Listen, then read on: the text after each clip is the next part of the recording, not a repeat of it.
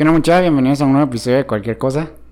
Gracias por estar acá, por acompañarnos. Buenas, buenas. Hola Josué. ¿Qué tal, Mike? ¿Cómo, estás? Bien, yo gracias a Dios, bien, acá. Ya extrañaba estar frente al micrófono. Sí, eh, yo creo que tal vez la gente no lo notó, tal vez sí, pero tuvimos una semana ausente. Sí. Este, tuvimos unos problemitas por ahí, Perdónenos. pero estamos de vuelta eh, y vamos para adelante, José. Vamos, sí, vamos por el sexto podcast. Ajá, por el, sex- por el sexto episodio. Y te tengo una buena noticia. Ya Ajá. llegamos a las 100 reproducciones. Yeah. Así que gracias. Sonará poco. En tiempos donde las redes sociales son como boom, o sea, uno dice 100 personas, pero tengan 100 personas en un aula o 100 personas en una habitación, ya se siente Sí, la presencia. Ajá, definitivamente. No, del episodio que más nos han escuchado, eh, ahorita no me recuerdo cuál es, pero 35 personas escucharon ese episodio. Entonces, imagínate, ahori- ahorita estamos en un, en un espacio de qué, tal vez unos 3 metros por unos 5 metros, 6 o metros.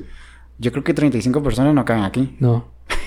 Les agradecemos a esas 35 personas que escucharon ese maravilloso podcast. Ajá, entonces pues gracias por estar acá y hoy traemos un episodio muy especial, Siempre. siempre, ajá, entonces, em, ¿qué te parece si presentas hoy al invitado que nos acompaña? Sí, Una tenemos. persona muy talentosa, la verdad, entonces una increíble historia, entonces pues vamos a... Él, él es de la, pal- de la muletilla que a veces a mí se me sale y es, es correcto. Es correcto. A mi querido amigo Elías. Elías, bienvenido. Hola. Welcome. Ah, qué bueno estar con ustedes. Gracias por la oportunidad, de verdad. No, gracias a vos por caerle al podcast. Sí. Es- ajá, estuvimos platicando ahí unas cosas y también vamos a hacer otras cosas más calidad con, con vos. Pero- Siempre. Entonces, pues démosle. Este, para ir a entrar un poquito en, en, en materia, em, vamos a platicar con vos acerca de lo, de- del área profesional en la cual te estás desenvolviendo actualmente. Eh, nosotros tenemos la, la dicha de conocerte ya desde unos cuantos años y nos has contado más o menos en qué es lo que estás trabajando y son unas cosas bien locas. Entonces, la verdad es que me interesa un montón saber porque yo digo, a la madre, o sea, yo sí me había visto eh, a todo el rollo al que te dedicas, al cual ahorita nos vas a contar. Sin embargo, no pensé que en Guatemala estuviera tan... Tan potenciado. Ajá, tan- tal, vez, tal vez no está potenciado a nivel de que muchas personas lo están haciendo, sin embargo, está comenzando y tiene un gran potencial, como Sí. los podcasts. Entonces, Sí, cabal. Somos, no sé cuántos podcasts habrán al final en Guatemala, pero somos de los, me imagino que una cantidad limitada. sí, ajá, no hay tantos como en México o como en Estados Unidos, Sí. pero Tal vez seamos, eso sí es seguro, tal vez seamos el más pequeño y humilde, sí, pero trabajador. acá podcast. estamos, que nos gusta, pero bueno. Este, eh, pero bueno, bienvenido Elias, nos salimos un poquito de contexto. Welcome to the Este, ajá, bienvenido. Y este, para comenzar, cuéntanos cómo, qué es a lo que te dedicas a- actualmente, en qué área estás, este, y mm, cómo fue un- el proceso para estar en el lugar en el que actualmente estás. De ahí vamos a comenzar con toda la historia de la... Ok. Pues mira, yo de entradita te digo, trabajo en una constructora, una desarrolladora de proyectos, que es una de las más de Guatemala. La verdad que es, es algo genial porque es una experiencia única en el que día a día es aprendizaje. O sea, no, no para el día en el que yo no conozca algo nuevo y ejecute algo nuevo en mi rama, obviamente. Pero, wow, o sea, actualmente me dedico a el desarrollo de un proyecto que es conocido como Virtual Production, pero que no ha tenido tanto impacto a, nivel Guatemala, por decirlo de una manera. Sí hay obviamente gente que se dedica a esto, pero tal vez no es tanto aquí en el país. Entonces vamos, vamos con todo con ese nuevo proyecto, pero en general toda mi vida he trabajado de lleno en lo que tenga que ver con modelado 3D. A partir de ahí, desde la intención de conocer a un amigo que se encargaba, se dedicaba a esto casi desde que lo conocí.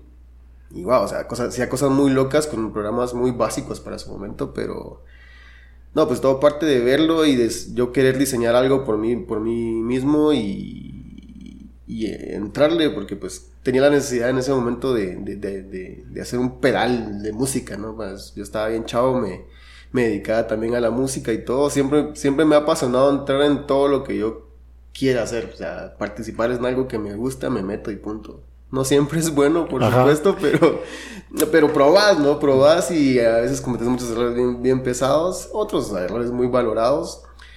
Pero no, parte de ahí, y no, no sé si quieres que te ahonde un poquito más, pero parte de ahí, parte de que yo literalmente quería diseñar un pedal funcional que ahora pues todo el mundo usa, pero en su momento yo quería hacer un pedal que sería para tocar con el talón. ¿No? Y, y no habían, o si habían, no conocía, y para, para la época que te hablo ya más de 12, 14 años atrás, pues, no, no era muy conocido todo este rollo. Eh, pues me metí a eso y este amigo me dijo, mira, no te puedo hacer el diseño yo, pero te recomiendo un programa para que vos lo hagas y no tenía ni computadora en ese momento. Po- po- podemos, podemos comenzar de, de que básicamente a lo que vos te dedicas ahorita nació por la necesidad que vos tenías de un de una herramienta que te iba a servir para también tu faceta artística, que tenés una faceta artística musical. Este Hemos invitado a varios músicos. Ajá, ¿verdad? sí, Un podcast sí. de música. Yo creo que todos en algún momento Sí. tenemos una afición Ajá. por la Sí. música. Ajá. Unos la logran desarrollar y otros se quedan, tal vez no en el intento, unos lo hacen, pero no es al final eh, lo que más aman o no se dedican directamente a la música, pero sí lo logran dominar. Conforme vas creciendo, creo que vas descubriendo tu vocación. Y- Sí, ajá. sí, es una locura porque, mira, yo tuve la oportunidad de, de estar a cargo de tres grupos de música en conjunto sin ser director musical para empezar, ¿no? Pero me apasionaba la música. De hecho, de paso, la idea de diseñar este pedal surgió porque, pues, obviamente yo tocaba la batería. No tenía una batería en casa, obviamente, porque, pues, la, la plata no alcanzaba, pero eh, a la iglesia en la que asistía, pues, me daban la chance de tocar y yo me volvía loco ahí, ¿no? Pero yo quería ir más allá y el pedal que tenía no me daba la suficiente capacidad para hacerlo. Es de ahí nació la idea en la que yo vi a este amigo eh, que diseñaba y modelaba cosas en 3D. Le dije, bueno, hacemos mi pedal. ¿va? Y me decía, no, mira, no puedo, te enseño. Porque, pues creo que a todos nos ha pasado, pero queremos ejecutar algo y no hay una manera que, no, no sé si a todos, pero no hay una manera que alguien te entienda qué es lo que quieres y, y, y tenés la necesidad, no de suplir una necesidad, valga la redundancia, sino de suplir un, un deseo, un anhelo Ajá. muy propio. Y, pues no, hombre, o sea, yo, yo para practicar, como no tenía batería, con las muelas, literalmente hacía sonidos con mis dientes y, y- y practicaba todos mis ritmos con los dientes y me lo llevaba tan grabado, porque eso era la, la ventaja, ¿no? Que tenés tu cabeza sonando a full completamente. Eh, dije, no, necesito este pedal. Ya me di cuenta que sí lo logro con mi boca, pero necesito hacerlo con la con el pie, ¿no? Y, y no había manera, porque el pedal convencional no me daba esa capacidad. Eh, parte de ahí, de, de satisfacer una necesidad, no necesariamente porque fuera algo indispensable para mi vida, sino porque fue una imaginación, un deseo que tuve. Fue una idea que, que- que tuviste, ajá. Pero nadie podía ejecutar. Correcto. Entonces, eh, parte de ahí, ¿no? Y este amigo me recomienda este programa, este, este software. ¿Cuál era? Ah, es- En su momento no era tan famoso aquí en Guatemala, ahora lo usan mucho, se llama Rhinoceros. Ujú. Eh, el solo hecho de verle un rinoceronte modelado en 3D es como que bien bonito, ¿no? O sea... Sí, el rinoceronte es un animal que impone, la verdad. no te quisieras topar uno por ahí. Ajá, entonces lo vi de entrada y dije, no, hombre, esto sí está interesante. Eh, no, no, no empecé a hacerlo, la verdad que pasó un buen tiempo a partir de ahí para que yo aprendiese. Sin embargo, eh, yo trabajaba en mecánica, eh, trabajé un buen tiempo en mecánica, pues una época un poquito compleja a nivel económico en nuestra familia, pero pues bueno, hacete la idea de que si te hablo de 12, 14 años atrás y actualmente tengo eh, ya más de los 30, hablamos casi de la mitad de mi vida, entonces era un Sí. semiadolescente, joven, creciendo, intentando cosas en la vida. El boom de, de la Ah, juventud. Exacto, y, no, y lo peor es, es eso, o sea, eh, la situación estaba un poquito compleja, entonces, ¿qué haces, no? Entonces, trabajaba en mecánica, que dicho sea, también me gusta, amo la mecánica, pero quizás ha sido porque desde muy niño, cuando empezó toda esta afición por la arquitectura, eh, mi papá siempre nos enseñó a trabajar, o sea, es- nomás pudimos tomar una, una pala, pues a palear, ¿no? Pudimos tomar una, una brocha y a pintar, o sea, eso es algo bien lindo porque al final uno de niño no lo entiende, pero creces y lo valoras como nunca. Sí. Pues bueno, parte de ahí el, el hecho de que todo lo que hago me apasiona porque siempre mi papá, que es un artista natural, me enseñaba a hacer eso, hacerlo bien. Y con mi hermano hacíamos todo tipo de excavaciones en casa y diseñábamos todo tipo de cosas en nuestro, en nuestro patio. Y imaginábamos cosas muy grandes y mi mente era esa, no, yo quiero ser arquitecto, yo quiero ser arquitecto. Y mm, se ríen en mi casa porque en un momento de mi niñez yo dije, yo quiero ser arquitecto y poeta, ¿no? Te, te imaginas, te, Ajá, te vas por, un lado así bien loco, pero de niño... El arquitecto del amor. el arquitecto le va- no, pero es que te vas por las ramas, Sí, porque sí. de niño vos no tenés límites. pues. Eso es, Ajá. Pero obviamente llega la edad, no puedo decir adulta, porque pues era una adolescente todavía. En la edad de la realidad. Entras a la edad, la, la realidad en la que dices, caray, o sea, esto sí se puede y esto no se puede, y porque aquel sí se puede y aquel también puede, pero yo no puedo.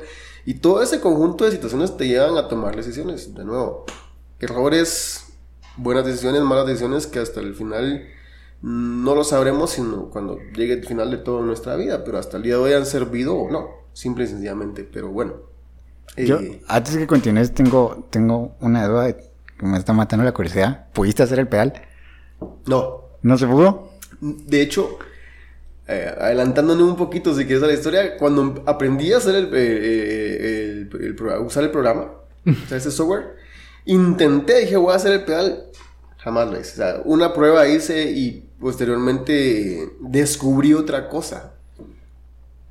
Vi que algo que me gustó y probé a hacer eso antes que mi pedal Ajá. y, y lo ejecuté y lo hice bien te das cuenta de cosas muy importantes. Obviamente, que aunque era algo que yo quería, no era lo que necesitaba. Yo necesitaba seguir aprendiendo. Y el eh, entrar a este software, para empezar, pues obviamente había que comprar una licencia. Yo tenía una versión gratuita, ¿no? Y, y ni siquiera tenía una computadora. En realidad, una amiga mía fue la que me prestó la computadora para aprender. Ujú. Eh, la historia Se es la muy- trabaste. Es, es muy linda, ¿no? Yo le hacía mantenimiento a su computadora con tal de que me la prestara. Eh, te contaba rapidísimo. eh, yo trabajé mecánica un buen tiempo. eh, aficionado siempre de los carros y todo. También vi la necesidad de hacer piezas que decía, hay que mandarla al torno. Y decía, pero el torno, ah, qué tardado, porque no las mandamos a imprimir, les decía en mi mente. Y como que si ya existieran las impresoras 3D, y así, pues no existe, va. Sí, precisamente, precisamente eso te iba a preguntar porque podría sonar un poquito tal vez ignorante al tema de tecnología de impresión 3D, pero yo me recuerdo que las impresiones 3D, n- o sea, no tienen tanto tiempo, al menos aquí en Guatemala, porque hasta la fecha sigue siendo una tecnología cara aquí en Guatemala, Bastante que hace, que hace 12 años, o sea, yo creo que a nadie, al menos acá, le pasaba por la mente. No, y acuérdate que también como son piezas industriales, no tenía ni siquiera una- un pelo de existencia en nuestro contexto, o sea, hablando de nuestra cultura guatemalteca. Pero, pues en mi mente era eso, si se puede modelar, ¿por qué no lo hacemos? Ajá, no? O sea, ajá. Y yo conocí a este amigo, que te lo, te lo vuelvo a remarcar mucho, eh, si no estoy mal, la memoria no me falla, creo que se llama Hugo. eh, y era un crack, o sea, él usaba Flash y luego aprendió. Blender y, y aprendió a, a modelar por código, o sea, ni siquiera usaba las, las interfaces de usuarios tan lindas que hoy tenemos, ¿no? O sea, que él era así un, todo un rollo y aprendió Maya y luego 3ds Max y aprendió un montón de, de cosas, pero a mí me apasionaba verlo, entonces yo siempre que lo veía decía, pues aquel puede, Ujú. ¿no? Y obviamente no tenía acceso a internet, pero cuando podía sentarme en la computadora de donde trabajaba en el taller, eh, pues me metía a ver y decía, no sé si esto ya existe, ¿va? Y yo quería ir ahí como que, te, que él te metiera la pantalla, pero no sabes cómo hacerlo. Pero amaba la mecánica también, entonces empecé a amar tanto lo que hacía que no me preocupé por eso. o sea. Lo disfruté tanto que cuando llegó el momento de que em, se dio una oportunidad laboral en, en cierto lugar, este amigo que te digo, modela, él se encarga de modelar 3D y todo, me dijo, mira, hay una oportunidad, deberías probar y así, sí, va. Sin saber. sin saber, literalmente me dicen, va, anda, pero... Yo tenía la idea y te apasionó esa primera incursión Sí. gracias a la necesidad personal de este Del pedal. pedal. Ajá, del pedal, del ajá. pedal. El pedal que nunca existió. Ajá, del pedal. Todo parte del pedal que Ajá. nunca existió, literalmente. Y a partir de ahí, pues no, o sea, voy a la entrevista, me entrevistan, mira, esto es lo que necesitamos hacer. Y yo digo, sí, puedo. Jamás en mi vida. jamás lo Era para modelado 3D. Eh, En ese momento era para, para modelar cocinas, para vender cocinas, porque empezaba ya la, ya la fiebre de los renders aquí en Guatemala, los renders eh, fotorrealistas. Pues muy pocos los, lo hacían todavía, ¿no? Ya había gente, pero muy pocos eh, dedicados a ello. Sin embargo, eh, vi la oportunidad y yo dije, "Oh, sí puedo. Y cuando nos das una muestra, pues no tengo una computadora. ¿Acá tienen una computadora? No tenemos, ¿verdad? pero yo les traigo una muestra eh, el, el lunes. Hacete cuenta, era martes el día que me entrevistaron. Y, y lunes yo le dije que les iba a entregar una muestra, o sea, la siguiente semana. Ujú. Ok, ¿verdad? está bueno. Pues, y ya eran bastantes días. sea. Dije, no importa, lo hago.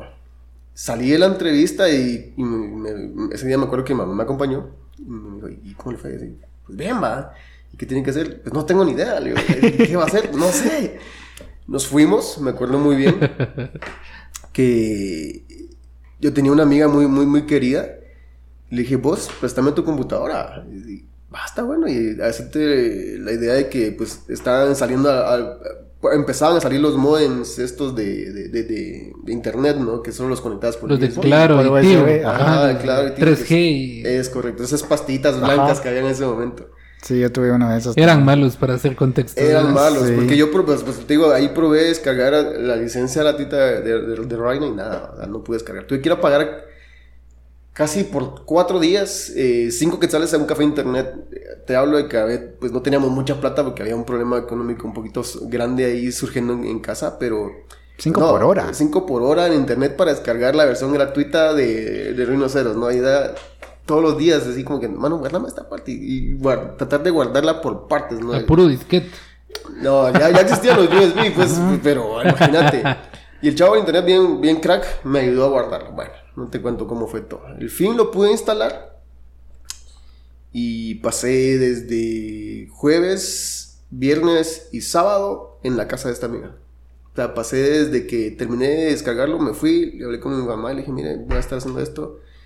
Yo creo que me acuerdo que mi mamá me dijo, dele. Segura, es es es una amiga, o sea, es mujer, para ¿va? pero usted no va a hacer nada malo. Yo sé, yo sé a lo que usted va. Yo sé, ese voto de confianza de mi mamá fue suficiente, tanto como la mamá de mi amiga, porque dijo, pase. Yo estuve literalmente de desayuno a cena a medianoche ahí y me iba caminando a mi casa. Al otro día regresaba y volvía otra vez a hacer y a probar el programa. No, no, no tenía ni idea de lo que era. Eso sí, unos años atrás tuvimos computadora con mi hermano y era un aficionado a los videojuegos. Por lo tanto, los primeros videojuegos de computadora que hicimos te apertura la mente a lo que existe, ¿no? Entonces sí sabía manejarme más o menos dentro del contexto de 3D porque jugaba muchos Sí. videojuegos en computadora.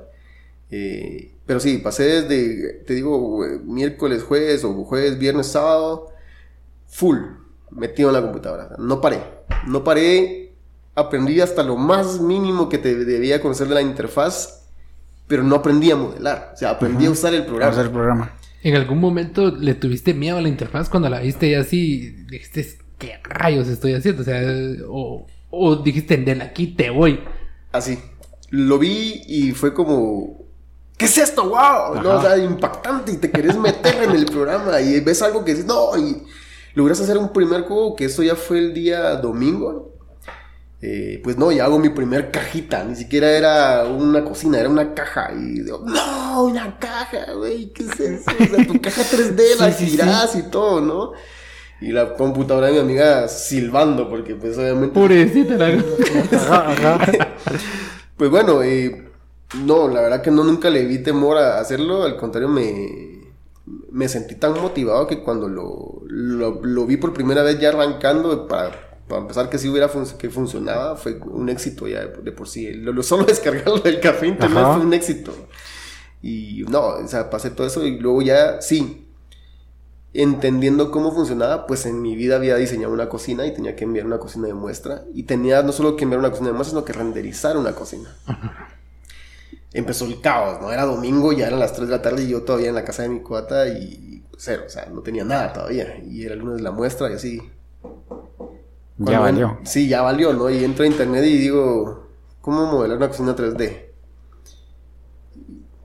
Me De- aparecen los resultados. ¿De qué año estamos hablando?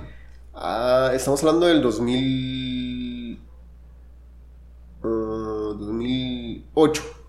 Sí, o sea, ya había, un con- ya había como que cierta biblioteca de YouTube de algunas cosas, pero no es como lo que hay ahora. No que es como lo que hay ahora. Sin embargo, sí encontré algo. Una página que tenía modelos 3D. Ujú, Y Ya, así... No, Ajá. o sea, Ya la hice. ya la hice, ¿no me entendés? Porque dije, y dije, cocina. Y había una super cocina moderna, dije, oh, descargar, ¿no? y yo dije, con esto la voy a hacer. Y dije, bueno, se acabó, porque pues no, no tenía ni idea de cómo trabajar para empezar, ¿no? Y luego cuando veo descarga y lo primero que quiero hacer es meterla a, a mi, a- al programa y, ¿sabes? O sea, no funciona. Porque pues no sé ni qué formato es, ni nada por Entiendo esa, entiendo esa frustración. Ah, bueno, y bueno, no me quedé ahí. Y aquí está la parte crítica, mira, esta es la parte crítica porque uno cuando está en un conflicto tenés muchas facetas y muchas eh, ideas que aclarar y decisiones que tomar, pero la más importante es decir, ¿sigo o me detengo a resolverlo o qué voy a hacer? ¿no? Y- pero en mi caso, pues algo que he amado toda mi vida es, no, yo, me- yo sigo y tengo que resolver, ¿no? Entonces seguí, intenté, averigüé, averigüé, averigüé Y dije, no se puede. no se puede. Pero la vi y dije, bueno, pues esta está hecha de esta, esta manera y logré, lo logré. Y lo hice en una cocina a las 12 de la noche. No la rendericé en, casa de mi amiga, ya me, me archivó a una computadora vieja que armé en mi casa. Una Celeron para su momento, ¿no? Que instaló Rhino y, pues bueno, logró arrancar. Eh, la misma versión estudio y llegó la hora de la prueba, ¿no? Así renderizar una cocina. Hacete la idea de que el render salió en una imagen de 240 por 240 píxeles. Y la compu quemada. Casi. Ajá. Porque, o sea, yo veía la compu y el disco duro así se lo tocabas y estaba caliente. O sea, la computadora, y ni te digo acercarte al ventilador, que usaban ventiladores pequeños para entonces, ¿no? Pero la, la sensación de, de, de, ver ese pequeño render fue fue ver un mundo. o sea, Fue, fue, fue decir, quiero entrar, quiero meterme y tocarla. Porque el resultado para mí, para ser un, principiante, fue muy bueno. Entonces yo dije, no, yo quiero otra cosa. Eh, ¿no? pues llegó el lunes, fui y la presenté y me dijeron, ah, lindo, se quedó. Digo, ay, sé que me iban a poner más peros, ¿no? Y me quedé que me compran un equipo potente, que me compran esto y lo otro, y ahí va a comprar, la, comprar software y todo, y bueno, necesitamos esta cocina y esta cocina y así. Chale. ajá, ajá. No te la hago cansada, aprendí mucho porque pues me gustó dedicarle mucho tiempo a esto. Dicho sea de paso, cuando uno tiene una intención de algo es importante saberle dedicar tiempo, no solamente cuánto tiempo le dediques, sino cómo le vas a dedicar. Correcto. porque no, no puedes descuidar otras cosas por otra cosa, ¿no? Pero ciertamente te visualizas y sabes cómo vas a ocupar ese tiempo. Aprendí, aprendí al final del día a renderizar, aprendí a modelar en todo lo que tenga que ver temas geométricos, porque Rhino es un programa muy geométrico, para su época era muy geométrico. Posteriormente se eh, inició el tema orgánico en el modelado 3D. Eh, que fue otro rollo que lo vi, lo quise, me metí, lo aprendí y fue un éxito quiero terminarte esta fracción de la historia diciéndote que me despidieron de ese trabajo. ah, la cuánto tiempo? Casi a los dos años. Eh, sí, casi a los dos años. Pero te quiero contar por qué. En mi mente todo lo que yo he aprendido es que si tenés una herramienta tenés que desarrollarla. Si es un martillo y puedes clavar clavos con eso, enhorabuena, pero si necesitas algo más potente para que los clavos entren más rápido, pues buscad la herramienta correcta. Una pistola neumática. Una pistola neumática. El martillo de Homero. Cabal. y, mira, para entonces la computadora que tenía en el trabajo me daba la capacidad para instalar eh, otro tipo de software, lo pedí, todo diciendo yo, no, entre comillas, es que es para modelar cocina. Ajá. Y efectivamente sí lo era, porque yo, mi, mi, intención era no solamente empezar a diseñar cocinas, que ahora ya podía hacer renders, sino también era entregar un producto de venta final, no solamente cómo la cocina iba a quedar, sino un resultado realmente impactante. Lo logré, por supuesto. Los jefes estaban felices, las ventas iban para arriba. El tema es que como ellos no entendían cómo estaba haciendo todo, me dejaban solo. Y yo me dediqué a aprender otro software eso obviamente me requería que yo pusiera mucha práctica en eso y por lo tanto pues la práctica te va a ser bueno. Sin embargo esa práctica tenía que hacerla ahí porque ese era mi lugar de trabajo, era el tiempo donde pasaba la mayor parte del tiempo. Y en cierta ocasión revisan mi computadora para buscar una información y encuentran videos míos así que sacando fuego por una mano y que desaparecía de repente de la pantalla y que de repente me partía a la mitad y, ¿Qué está pasando acá? sí, pues obviamente esos jefes, yo vendo cocinas, este, ¿por qué está haciendo esto acá? No, no tiene sentido y tenía toda la razón. tenía, lógica tenía lógica laboral. Lógica laboral, sí. Porque pues es tu equipo, es tu tiempo, es, tu, inversión, querés que se haga lo que vos estás. Sí, que se aproveche el 100% para lo que fue adquirido. Es correcto. Pero nunca, dejaste de hacer tu labor. No, no, o sea, todo lo que yo estaba aprendiendo era específicamente para eso, para poder vender mejor el producto. Porque, pues, la persona tenía un programa que él compró desde hace oh, muchos años y que con eso le escribía qué necesitaba y le iba formando los módulos en una imagen teóricamente 3D, pero era una imagen en la que le generaba él los, módulos de cocina. Pero está ahí, era algo totalmente lineal. Y, cuando se empieza a trabajar este producto, la venta se incrementa. Este el producto de venta en renders. La venta se incrementa, los, los, clientes ya pueden ver la mesa como les va a quedar, el granito que quieren y dicen, no, esa es mi casa, ya está mi cocina, ¿qué es eso? ¿No? Y fue un impacto, fue un hit para una empresa que venía en decadencia. Eso le ayudó a levantar un montón. Entiendo el contexto en el que nosotros debemos aprender a manejar nuestras frustraciones, porque por alguna causa esta persona estaba muy frustrada, que era mi jefe en ese momento, que cuando vio eso eh, no supo manejar la frustración de los problemas que tenía. Y no, pues remató conmigo, ¿no? En ese momento. Y lo digo no porque me lo inventen, no, que él, me lo hizo saber posteriormente, ¿no? O sea, me, me, llamó a su oficina, me pegó una regañada, me maltrató y me dijo que no sé qué y, bueno, me despidió, ¿no? Entonces yo eh, en paz me fui. Me levanté, simple sencillamente me fui. Eh, en ese transcurso conocí mucha gente, mucha gente de, de, muchos lados, a los clientes a los que les había diseñado, gente fascinada con lo que estaba pasando porque nunca lo habían visto. Sí, yo creo que para qué era entonces ver primeramente tu cocina en una pantalla y decir así va a quedar. Sí, pero, todavía, yo siento que todavía les dice a la gente, le tratas de explicar que es un render de, de algo digital precisamente, precisamente eso quiero aterrizar ahorita que nos terminamos de contar la historia, que nos expliques qué es un render, cuál es el proceso que lleva a desarrollar un modelo 3D, cuáles son las ventajas, pero continúa con, con, historia.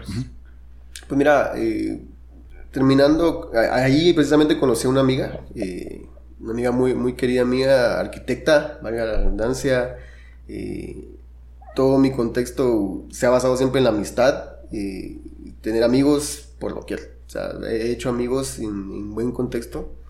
Y esta amiga arquitecta me dice, no, pues eh, vio, vio todo lo que pasó y se sintió como mal por mí, que me hayan despedido.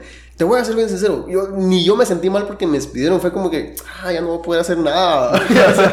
me quitaron la compu y era, Mi compu. Para mí lo que me dolió fue eso, que me hayan quitado la computadora, porque era realmente donde yo estaba haciendo lo que quería. Sí, te estabas comenzando a formarte. Te estabas partiendo en dos. Sí, es que te lo prometo, no, o sea, vos aprendes algo nuevo y quieres probarlo. ¿Qué programa usaste para partirte en dos? Eh, no a la piratería, pero tuve que usar After Effects en su momento, que no me lo quisieron comprar. Viva After. Viva After, sí. No, pero aprendí After y para entonces wow, o sea, ves, ves, ves, o sea, yo de, chavito crecí con Terminator, ¿no? Y ves todo ese rollo y dices, ¿se puede hacer con eso? No. y obviamente no se podía llegar a tal magnitud, pero te das cuenta de que puede hacer tantas cosas, ¿no? Y te digo así, fuego en la mano y eras como, wow, ¿qué estoy haciendo? Y eso nunca existió en realidad, pero en la pantalla se veía tan bien que era... Increíble. Vi eso y te prometo, o sea, mi mente no fue quiero hacer cine, mi mente fue quiero vender más cocinas con esto. Sí, correcto. Creo, que fue, creo que fue una ventana para poder comenzar a desarrollar tu creatividad.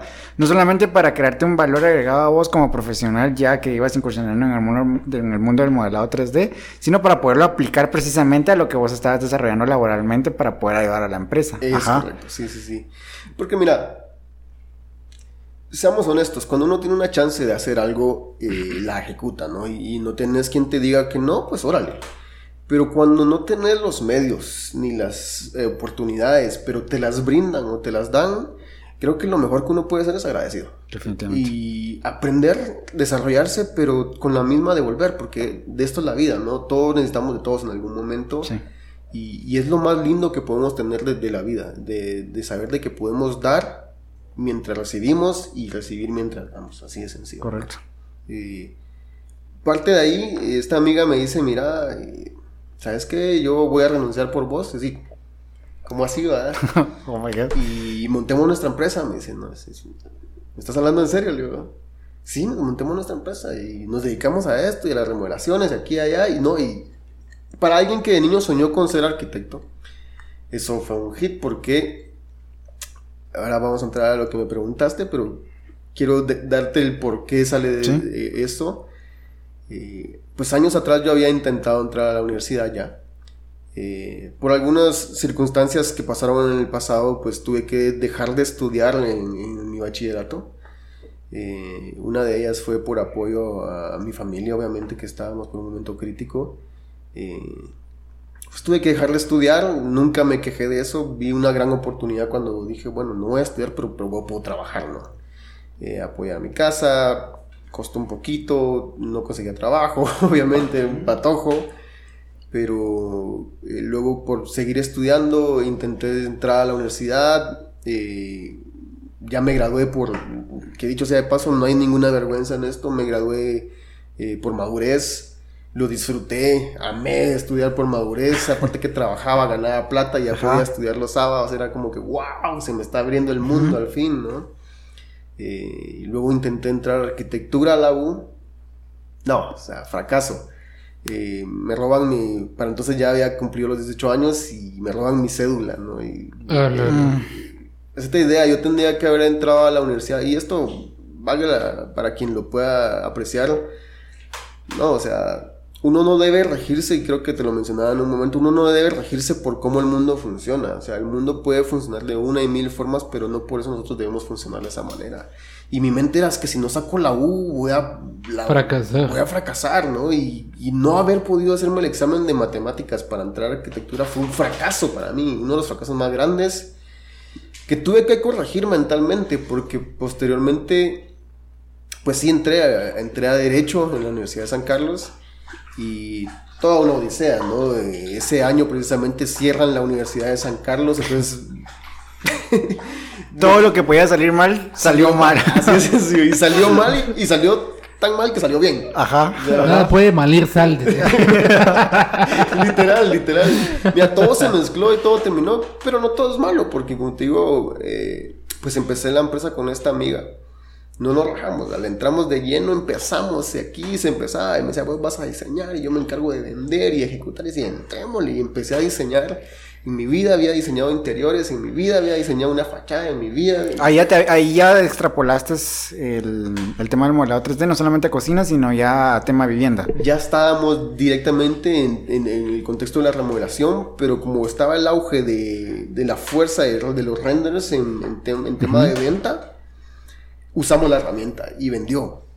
Vendió, vendimos varias cosas y tuvimos varios proyectos y fue algo muy lindo, la verdad. Pero eh, llegado el momento, la inexperiencia en el contexto, porque pues obviamente yo no sabía tanto de arquitectura, que no, por supuesto no estudiaba de arquitectura, eh, no manejaba otros términos y otros temas, eh, nos llevó a un fracaso, fracasamos como empresa, pero el éxito que yo logré sacar de esto fue decir... Lo intenté. No. No. Fue decir que sigue.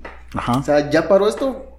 Vamos, ahora que sigue. Y, me empecé a mover con el mismo tema. Eh, me llama otra persona y yo terminando ahí me dice, mira, ya no está con el proyecto. No, venite. Y así, no.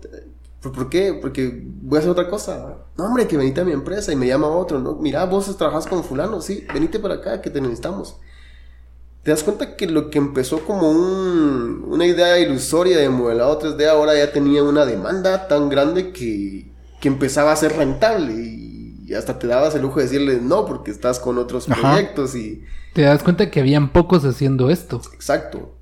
Sin embargo, cuando nuestra mentalidad se va por la distorsión económica o distorsión de generar rápidamente dinero, fracasas, ¿no? Sí. ¿Qué fue lo que pasó con la empresa? Eh, a, una tu pregunta, respondiendo es en el 3D o en el contexto de, modelado 3D, eh, cómo uno lo ejecuta, cómo uno lo aprende, cómo uno lo, trabaja. Podré decirte que cada quien lo aprende de manera diferente a su ritmo, según la necesidad que haya. Pero en mi, en mi caso, por decirte algo, empecé con cocinas y automáticamente al mes por la necesidad mía de aprendizaje que creo que si nos pasa a todos enhorabuena y si no pues es una invitación eh, una sed de, de, hacer de, generar algo que no necesariamente es dinero te motiva. Y pues yo vi que podía hacer fuego en 3D y no necesariamente con este programa que usaba eh, me movió me movió la cabeza me movió el mundo. Y yo cuando me fui de la empresa me fui pensando en eso esta empresa me llama al tiempo, incluso diciéndome, mira, regresa, que te necesitamos, estamos haciendo esto acá y cometimos un error. Les digo, ya es demasiado tarde. No porque no quisiera volver a, ahí, sino que ya, ya me había incursionado ahora no solamente en cocinas, sino que haciendo 3D y renderizando ahora estaba haciendo fachadas, haciendo arquitectura, tema que por supuesto amaba. Y ya es como, no puedo, ya no puedo ir atrás. Sí, sí, sí. no puedo de atrás. Y no, que mira, y, y habían otras empresas que te llamaban y acudí porque la oferta era muy buena. Me decían, mira, necesitamos que hagas eso, pero más barato. Y así, Eh, momento, hay un momento crítico en ese, en ese tema porque yo dije, "Ey, tú quieres que yo haga algo que aprendí a hacer ya con fuerza, pero quieres que lo haga con algo que es menos potente, no puedo, yo necesito ir donde está la potencia, no por menospreciar a quien no tenía la herramienta o el potencial de generar ese tipo de, equipo, sino porque ves, ahora vas viendo la necesidad de crecimiento en otros aspectos. Entonces vas aunando todo lo que necesitas eh, desempeñar, no solamente por el tema de, del interés personal de crecer, sino porque decís, no, si necesito que hacer esto bien, necesito esto para hacerlo bien. Sí, correcto. Y empezás Ajá. a buscar, ya empezás a enlazar las piezas. De- Más, te hablo de años atrás, no sabía ni cómo hacer 3D, ni, ni qué equipo necesitaba. Ahora Sí. ya sé qué equipo, ahora ya sé que esto, que esto, que esto. Vas armando. Te va ampliando el panorama y con eso vas buscando no solamente el ambiente óptimo para crecer, sino también las herramientas. Exacto. Parte de vital de eso fue, eh, sí, como bien lo mencionábamos, los fracasos. Los fracasos que a mi criterio han funcionado de una manera muy bonita en decirte, han sido unas, han sido como gradas. ¿no? O sea, ya terminó esta parte, fracasó, que me subo y sigo, ¿no? O sea, voy formando una grada de esto porque es necesario, primero que yo tenga que dominar mi cabeza, mi mente en decir, no se pudo y ahora qué pasa, y sentirte un fracasado o decir, que sigue, Que sí, correcto. que sigue, sí. Yo creo que esa es una parte muy fundamental que todos, que todos deberíamos ir desarrollando, el tomar los fracasos no como una pérdida, sino que te sirva para catapultarte a qué es lo que sigue. Y creo que eso nos hace falta mucho a, muchas personas, porque la gran mayoría, eh, en algún punto de nuestra vida hemos tomado los fracasos como, ok, perdí, no gané. Entonces nos frustramos, nos ponemos tristes, y algunas personas ya lo llevan un poquito más al extremo. Entonces yo, yo siento que sí, definitivamente algo que podemos sacar de esto es de que los fracasos nos tienen que, subir- que servir como ese escalón, como esa catapulta para decir, ok, ¿qué más sigue? Porque en realidad no perdiste, ganaste experiencia. Ganaste experiencia. Y, y para alguien que tiene las oportunidades y las sabe aprovechar, pues enhorabuena. Pero cuando no y te están dando oportunidades, lo, lo mencionaba hace un momento, es gratificante en todos los aspectos, dar y recibir.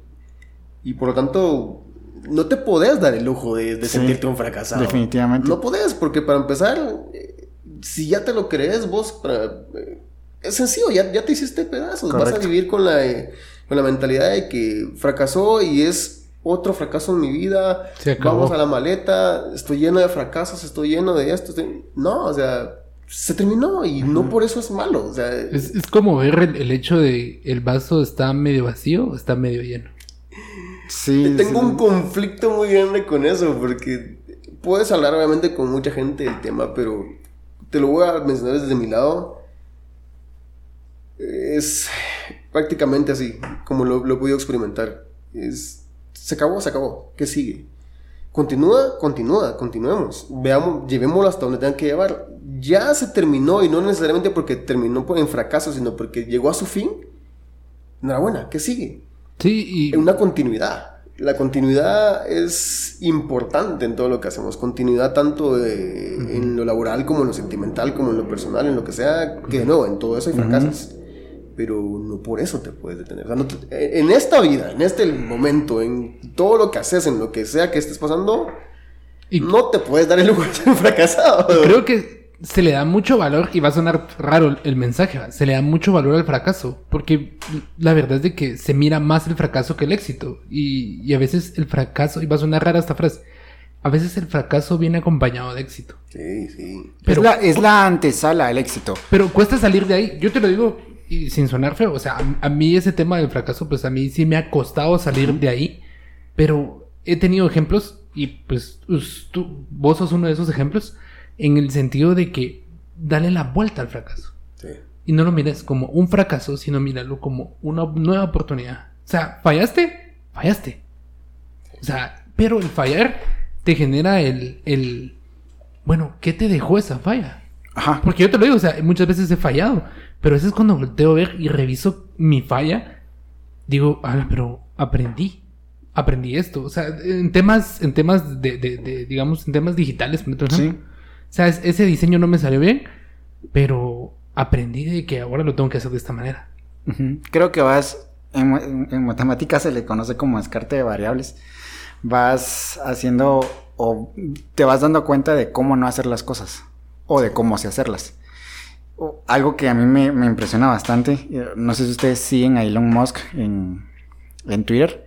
Elon Musk es una personalidad un poco controversial, sin embargo, algo que, o sea, que realmente me vuela la cabeza de él es que con el, con el proyecto de... mm, de Starlink, ¿no? no, el SpaceX. SpaceX. Ahorita se está desarrollando la Starship, que es la nave que tiene, o sea, que en planes está que pueda llegar a Marte, o sea, que pueda llevar este Gente. ajá, personas a Marte. Ya la ambición pues, del proyecto es, es otro rollo. Pero a lo que voy es de que Elon Musk lo que hace es literalmente mostrar absolutamente todos los fracasos que ha tenido la nave Starship para poder despegar y aterrizar bien en Twitter. Y nunca ha dicho, hasta aquí llegamos, acá nos rendimos. No, siempre el siguiente, el siguiente. Y a mí me vuela la cabeza de que los va nombrando por números. La, SN, la SN2, la SN3 y así. Ahorita la última vez que, que revisé yo creo que vamos por la SN12 y se logró. Estamos hablando de una nave que mide más de 150 metros de altura, que pesa no sé cuántas toneladas. Y se tiene que estacionar bien, ¿va? Y sí, ajá, y sí, de retroceso. Ajá, correcto. Ajá, o sea, ¿me entendés? Entonces, a lo que voy es de que él, no recuerdo precisamente si lo tuiteó o, o- o qué fue lo que pasó, pero él dice, no nos vamos a rendir, o sea, los fracasos son la antesala al éxito. Y creo, ajá, Es, es una realidad, mira. Claro, no puedo decir que lo entendemos de principio, porque No. no, lo entendemos. O sea, eso lo vas viviendo. Y la parte bonita de todo esto, lo vuelvo a repetir, aunque no sepas que es un fracaso y que más adelante te va a servir o no, la parte bonita es, de nuevo, el- la experiencia que vas viviendo, porque te hace decir algo. O sea, entre las muchas cosas, mi mayor frustración ha sido quedarme sin la herramienta. Eh, como creo que gente tan capaz como este, esta persona, eh, Elon Musk, que es una posería, tiene, tiene la herramienta hasta por, por mucha voluntad, muchos inversionistas, qué sé yo, no sé qué, cómo lo, lo puedo obtener, pero para mí, en mi contexto, decirte quedarme sin una llave 10 para poder desarmar un- una sola piecita de un motor o quedarme sin un teclado es... Era tan malo, pero no por eso para mí era un impedimento. Una limitante. Ajá, eh, al contrario, es bueno, ok, no puedo usar mi teclado ahorita, pero sí puedo usar el mouse. ¿Y qué hago con el mouse, no? Correcto. No entendemos que algo es un fracaso. Obviamente hasta que la frustración se apodera de nuestros pensamientos, porque cuando te frustras dices, ah, no puedo, aquí Se allá". acabó. Ajá. Pero qui- quiero que Josué lo dijo hace, hace un momento, uno, uno le tiende a darle la importancia al fracaso de la manera incorrecta. Correcto.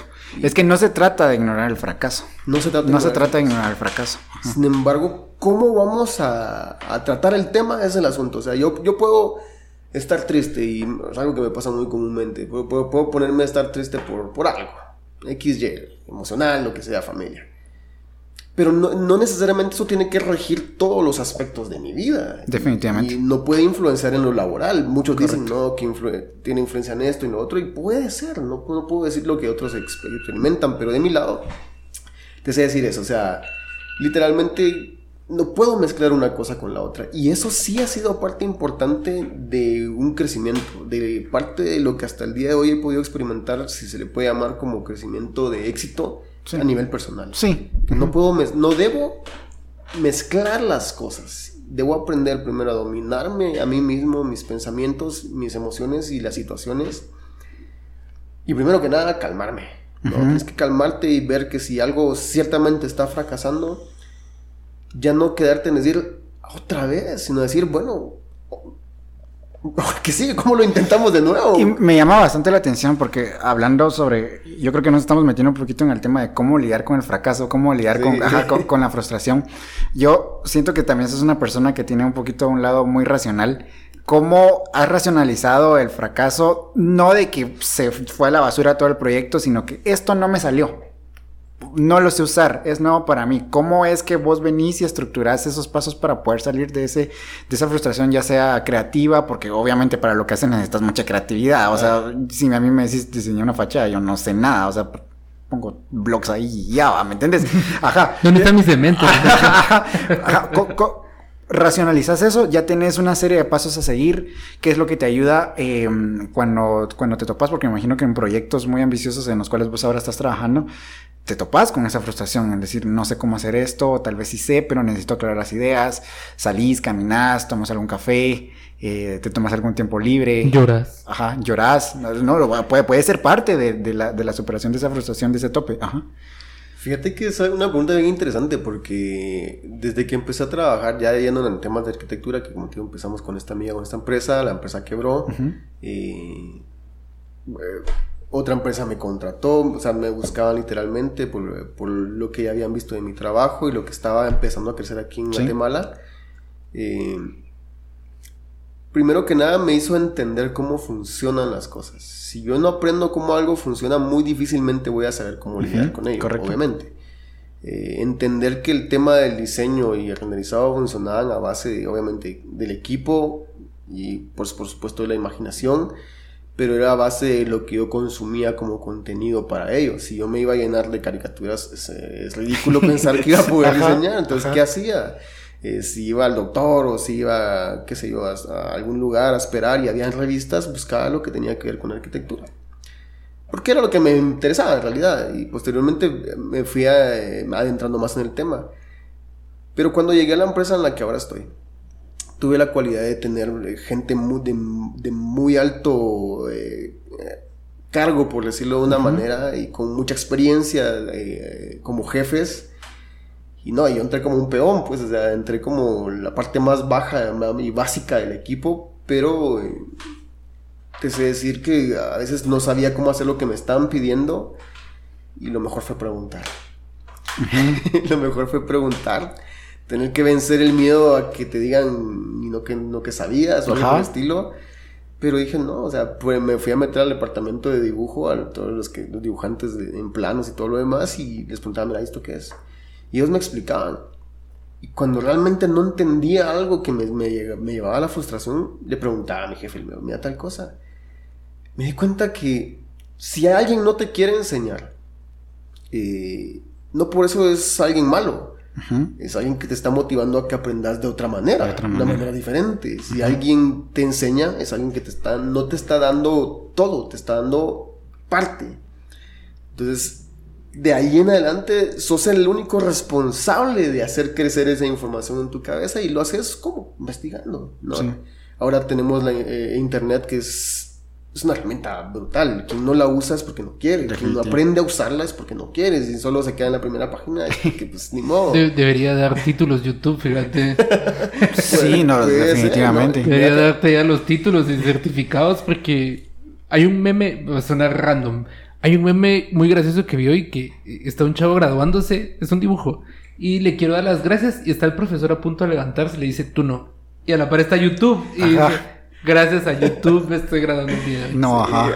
hay mucha, hay muchos, entre ellos yo puedo decir que soy de ellos que pues ha, ha aprendido tal vez no tanto en YouTube, pero en contenido en general en internet, que creo que muchos aprendemos así. Blogs de Reddit. blogs de Reddit, que no se diga, es una herramienta brutal Sí. también. Ya pero que literalmente te empujan a, a seguir aprendiendo. O sea, tú investigas y encuentras una respuesta. Si solo te basas en esa respuesta y como ya la encontraste, la vas a aplicar y, no, y te casaste con esa respuesta, estás muerto. Correcto. Estás muerto. Sos el único responsable de hacer crecer la información en tu cabeza. Por lo tanto, me- respondiendo a tu pregunta, pues sí, o sea, manejar la frustración, manejar el fracaso, manejar la- el éxito y todo esto con respecto a, a los temas de, de- de trabajo, de diseño y todo lo demás en cuestión. Mira, yo, yo miraba a mis jefes cuando se estresaban irse a tomar, eh, miraba a mis amigos cuando se estresaban irse a fumar. Eh, mucha gente incluso me decía, vamos, hombre, distraete un cachito, ¿no? Distraete un Sí. poquito, andar, relájate. Y yo así, pues que no estoy estresado, yo quiero, yo quiero seguir probando. Y, y que nadie te entienda es complicado, porque Ujú. o sea, todos viven, vivimos, quiero decirlo de esta manera, en un mundo en el que las ocupaciones y preocupaciones pues tienen prioridad. ¿no? Y, y mucho eh, el trabajar en un horario y trabajar por un salario es, es parte importante de esto. cuánto ganas, por qué lo ganas, y si ganas eso es porque tienes ciertas capacidades, porque tu título te lo permite, y si vas a ganar más es porque tienes otro título o más capacidades, independientemente de... Pero es una, un arma de doble filo, te, te estancas y vivís por eso. Sí. Entonces miraba a toda esta gente que tenía grandes, eh, que dicho sea de paso, yo respeto mucho eso porque es una de mis metas en un momento llegar a tener un título universitario, ¿por qué no?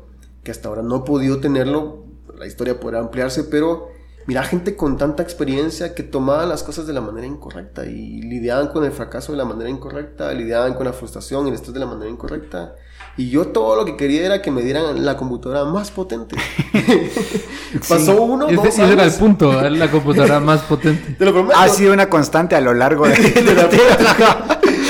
y, y no te miento, yo empecé en la empresa y como pues todos se iban a, se salían a practicar y así, yo me quedaba practicando ahí adentro y hacía lo necesario para que la próxima, con lo poco que tenía, que tenía una laptop, una Sony Vaio para su momento, que todavía la tengo, eh, con eso saqué unos grandes increíbles, obviamente mi computadora ya moría, pero poco a poco la importancia de la persistencia y lo que hemos hablado, creo que se lo mencionamos un principio o hace un momento, de la continuidad en lo que hacemos para que no nos estorbe lo que suceda, sino que haya continuidad, trae resultados. Porque pasó, te diré, un año tal vez, o año y fracción, y se dieron cuenta que el equipo más potente de la oficina no estaba siendo realmente utilizado. Entonces, ¿qué pasó? Dijeron, démoselo a aquel. Y ahí estaba yo, y me dijeron, ¿qué, man?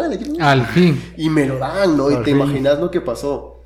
O sea, yo pude hacer cosas mucho más allá de mis capacidades. Por ahí las responsabilidades a veces son muchas y te, te ocupa mucho el tiempo en lo que tienes que hacer. Y tien- tiende uno a, a desmotivarse hasta cierto punto en decir, no, que quería hacer esto, pero no he podido porque no Ujú. tengo tiempo. Pero de nuevo, es una excusa. Y, Sí. y lo hablaba hace unos días con un amigo y le decía, y porque lo he vivido, no porque me lo he inventado, es que la excu- la- el decir lo intenté es la excusa de, de alguien que quiere vivir fracasado. O sea, si lo vas a hacer, hacelo, punto. ¿Salió? No. ¿Salió? Sí. Dependiendo del resultado, vos simplemente tenés que avanzar. Y te voy a decir que me dieron el equipo más grande y yo pensé que iba a hacer cosas más grandes, la verdad que no. Seguía haciendo exactamente lo mismo que hacía con mi laptop. Pero más rápido. Pero más rápido era lo único. Pero más, algo mejor no podía porque tenía demasiadas cosas que hacer. Afortunadamente, al pasar del tiempo, eh, hace unos años ya atrás, eh, pues el departamento cambió y tuve la oportunidad de quedarme solo en el departamento. Y ahí, ahí cambió todo. Porque tenía no solo un equipo, sino tenía tres equipos. Sin que nadie los estuviera usando.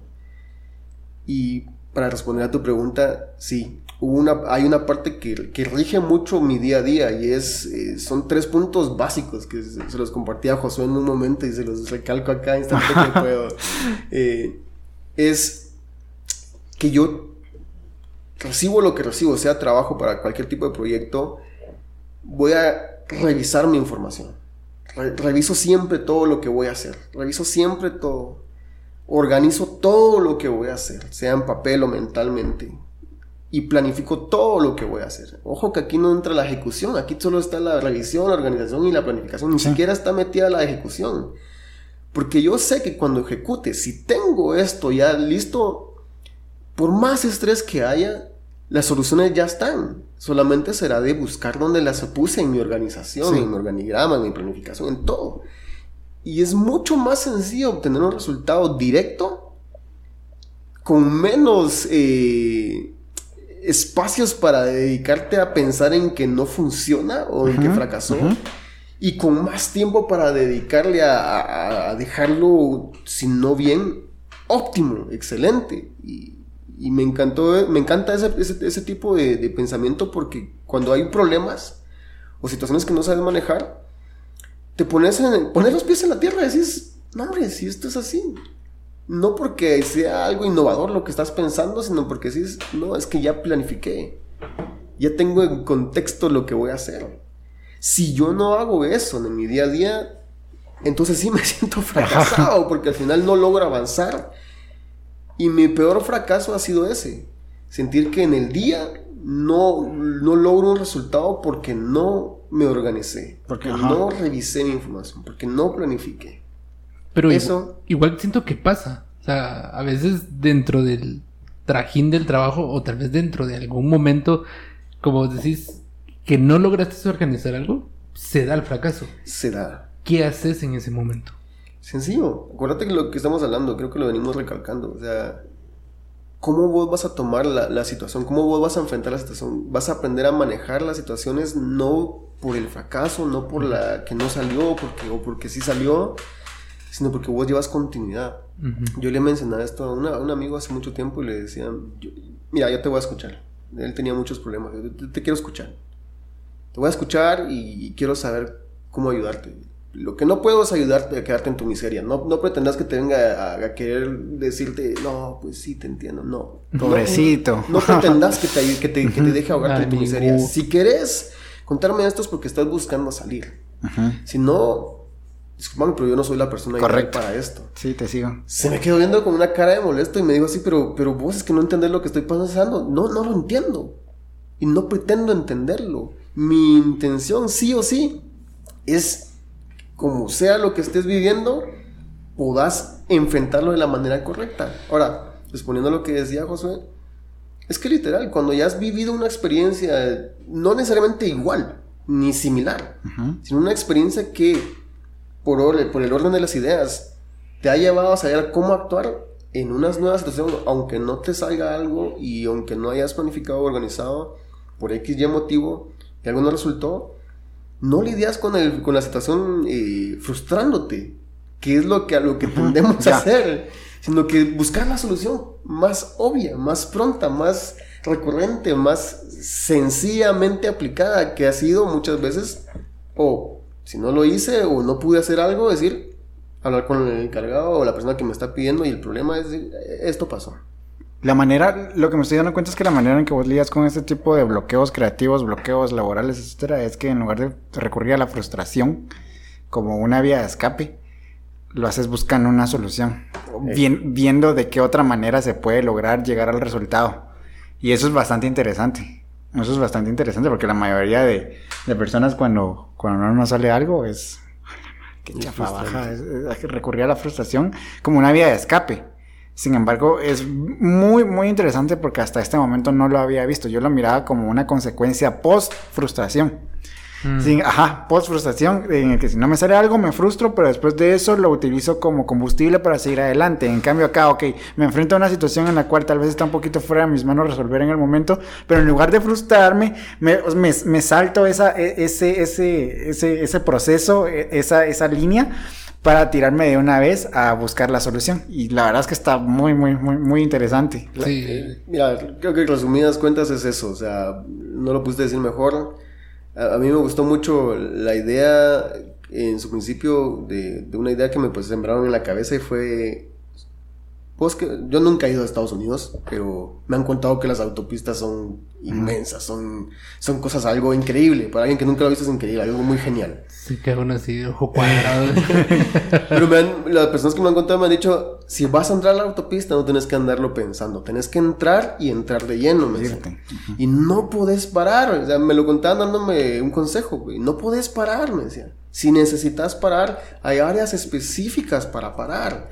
Si vos ves a alguien parado, no tenés que irte a parar atrás de él porque viene el de atrás y no va a parar mucho. Por eso es que se da mucho accidente horrible. Me dice que los camiones se pasan llevando a medio mundo porque uno por para por ayudar al otro y entorpece al que viene atrás. No puedes parar. me decía. Si vos vas a parar para, para ayudar a alguien en la autopista, me decían, lo que tenías que hacer es, primero, buscar ayuda de alguien más.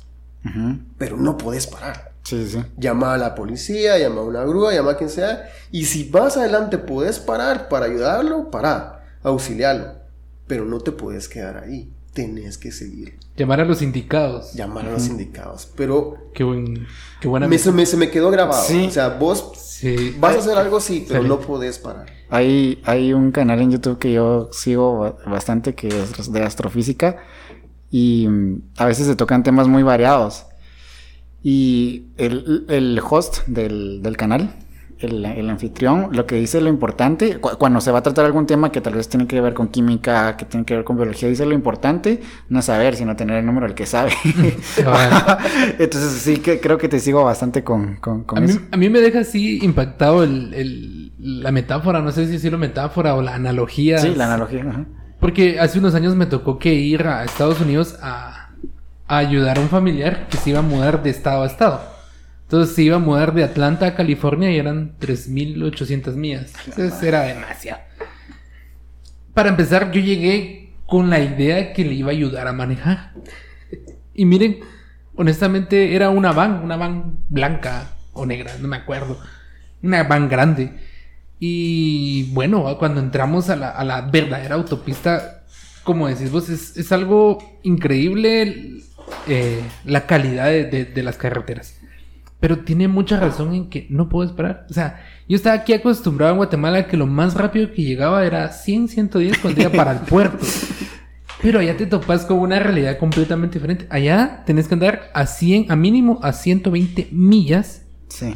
Por hora. O sea, en auto estás hablando como 160 kilómetros, 170 kilómetros por hora. Y, y, so- y a veces eso es lento. Ajá. Ajá. Y eso sí, tenés que posicionarte en el carril donde, va, donde está permitida tu velocidad. Por favor, hacemos un llamado a todos los conductores de Guatemala. Eso fue en Estados Unidos. El carril derecho es para ir rápido, por favor. Así que si van a ir lentos, Ah, van al sí, carril izquierdo. No, lento es el derecho. Lento es el rápido es el izquierdo.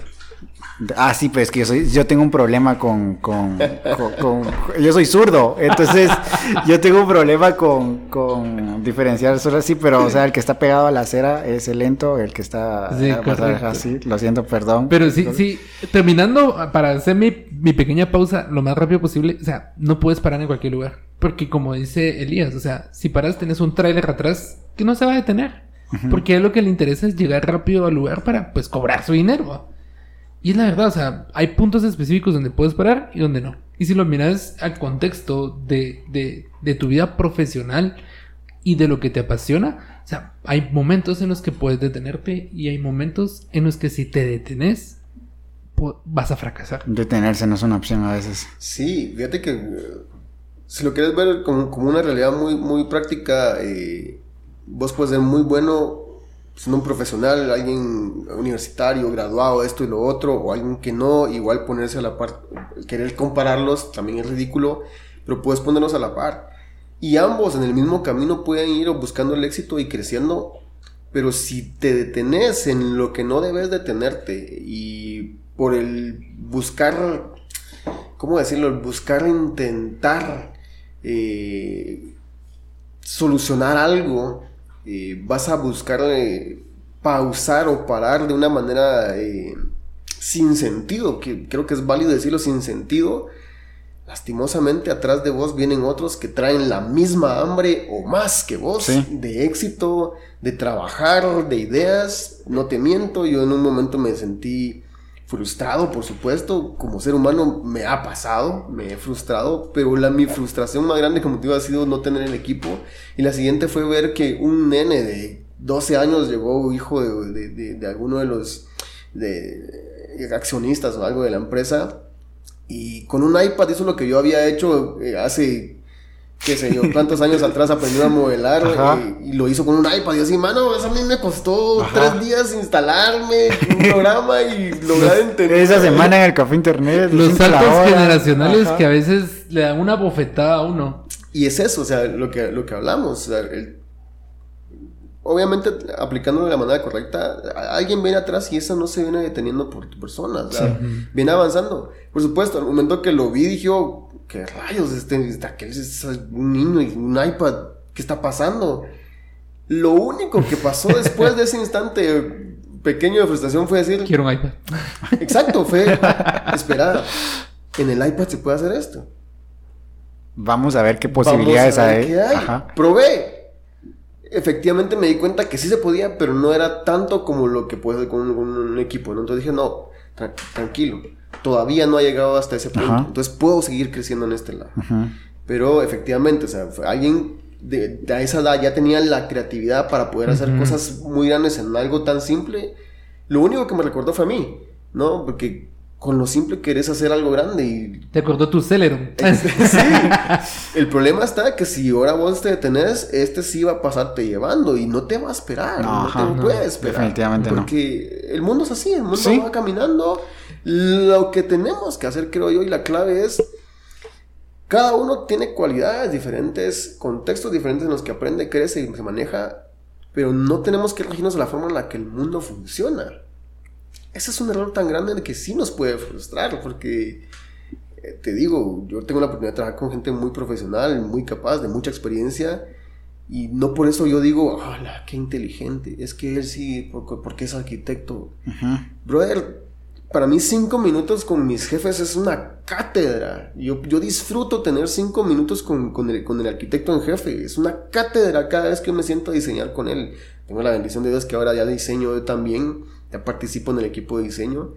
Eh, pero poderme sentar con ellos a compartir que ellos diseñen con tu persona es, es, es un mundo. No te puedo decir que es superior a la universidad, pero el conocimiento que ellos ya aplican en la práctica es ridículo frustrarte porque alguien es mejor. Aprendelo. Aprendelo, absorbelo, Mirarlo como la mejor herramienta gratuita que te están dando para poder lograr algo. Porque es sencillo ver a alguien mejor que uno y frustrarse. Definitivamente. Y creo que eso se puede extrapolar a muchas áreas de nuestra vida, en que a veces nos menospreciamos por no tener o las condiciones adecuadas o las herramientas adecuadas, porque nos comparamos con el de la par que tal vez sí las tiene. Y, no- y nos pasa, creo que muy seguido. El compararnos nos hace tal vez perder el tiempo. Sí, Literalmente nos hace perder el tiempo en que tal vez tenemos capacidades igual de buenas. A mí me pasó de que me pasaba mucho. Yo miraba el trabajo de otros y era como, wow, ¿cuándo? va? Cuando alguien se me acerca y me dice, ah, la voz, ¿cuándo voy a hacer lo que vos haces? Y yo, Sí. y así como, no, hombre, tranquilo. O sea, ya le pude explicar a alguien, no, hombre, no te sientes así. O sea, imagínate, yo me sentía igual con otros y otros se sentían igual conmigo. Entonces me di cuenta, estás en el nivel que vos querés estar en este momento. Puedes crecer a tu ritmo, como, Sí. como decía Elías. De- Dependiendo ajá. el deseo de cuánto conocimiento querés absorber. Puedes crecer, o sea, te puedes ir a un punto de que... De que Y no puedes esclavizarte a lo que, a lo que otros están logrando. Y mira, de la manera más sincera, te digo, he intentado entrar a la universidad y aquí cuando digo intentado me siento fracasado, porque es lo que te decía, el decirlo he intentado es una excusa para alguien que, se, que cree que es fracasado.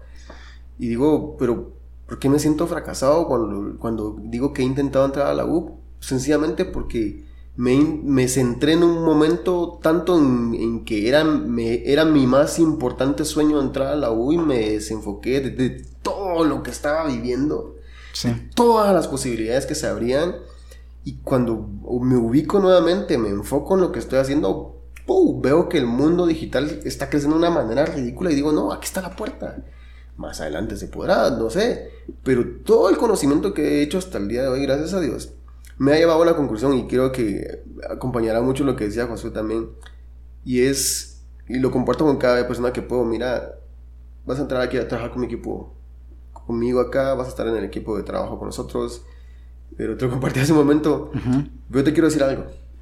Si no ves de esto una carrera, y ojo, porque yo ya lo tomé como una carrera, yo ya lo tomé como mi profesionalismo, como a esto me dedico, de esto he vivido y de esto he experimentado el potencial que tiene y veo el potencial que trae todavía por delante, lo he tomado como una carrera, he, he tomado esto como un título personal que me ha llevado hasta donde estoy, gracias a Dios. Entonces lo digo a la gente con la que comparto.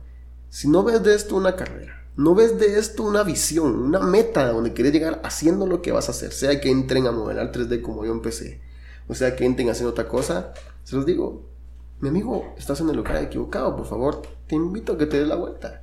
Te lo decía hace unos momentos. Sí. Eh, muchos se han ido porque podrá sonar malo, pero, pero no lo es. Es que es, es ser realista. Es la realidad del asunto. Una vez escuchaba yo una, una anécdota, no me recuerdo en dónde fue que la escuché, en el que una persona tenía un proyecto muy ambicioso y él decía, yo me quiero rodear de personas para este proyecto, en el que si esto no funciona, no come. O sea, si esto no funciona, los dos no comemos. Entonces yo no quiero una persona que venga a probar nada más para ver si me gusta o no. O, que, o le metemos todo, o sea, metemos toda la carne al asador porque si no, no comemos. Y yo creo que esa es un poquito la clave en, que, deberíamos ir aplicando en nuestra vida. O sea, si esto no funciona, no come. O sea, vamos a hacer que, que funcione porque si no, ya valimos. Y yo creo que esa es un poquito la clave en muchas cosas que tenemos que hacer. Tal vez no literalmente, sin embargo, como vos decís, si vos no querés una carrera de esto, o sea, Mano, estás en el lugar equivocado. No tiene sentido.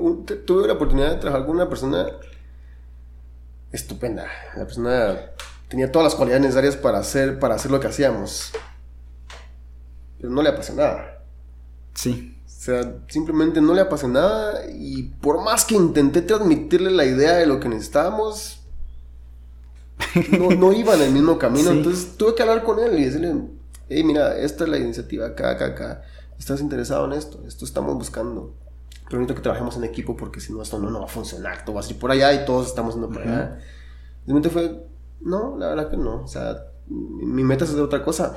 Amigo, no perdamos tiempo, brother, dale. O te quieres quedar por el salario. Y se lo tuve que decirme. Una de las cosas importantes de la vida es ser sincero, ser, ser abierto, ser sabio. Por supuesto, no vas a lastimar a alguien con lo que dices, pero, pero ser sincero y decir las cosas como son porque te evitas disgustos, te evitas perder tiempo, te evitas... Tiempo sobre todo. Te, evitas, tiempo. tiempo y dinero. Sí. Y o digo, o te quieres quedar por el salario. Si es por el salario, pues ah, vamos a la gerencia y digamos que mejor te reubiquen en el área donde te puedes desempeñar. Porque honestamente, para mi equipo no sos funcional y no te quiero tener acá haciendo algo que después te va a traer molestias a vos y puede causando molestias a mí. Lo que menos, lo que más yo busco es eh, molestarme. Trato de estar tratando en paz con todo porque me encanta lo que hago, para empezar. Pues esta persona tranquilamente me dijo, no, ¿sabes qué? Sí, no, mi, mi, meta es otra y te agradezco un montón, me dijo, y pues gracias, Pues no, no hay claro. Quiere lo mejor, la verdad. Y se fue, y se fue. Y mira, la, la, la, está relajando lo que está haciendo y es un crack. Y digo, pilas, ¿no?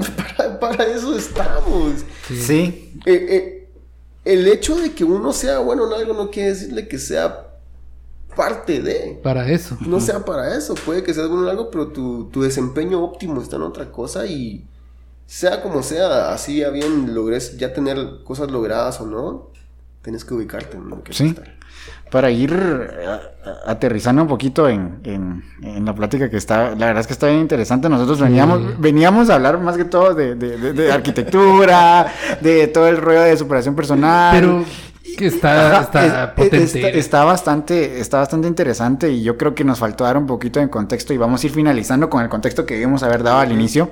Es de que en, el área en que vos te estás desenvolviendo, la estás rompiendo, vos me has enseñado algunos trabajos que has hecho, de eso me has ayudado, comparte mi trabajo también con, con todo eso. Realmente el trabajo que haces y que hacen en la empresa, que hacen con tu equipo, es un trabajo impresionante, pionero en Guatemala, que está, la está rompiendo. O sea, es el inicio de algo mucho más grande a nivel arquitectónico. Y ya nos contaste todas las tecnologías que están eh, mezclando para poder hacer. Al final del día, creo que lo que se busca es eh, ser más eficientes a la hora de, de, una construcción para evitar el, el, yo te dije que eso no iba a funcionar.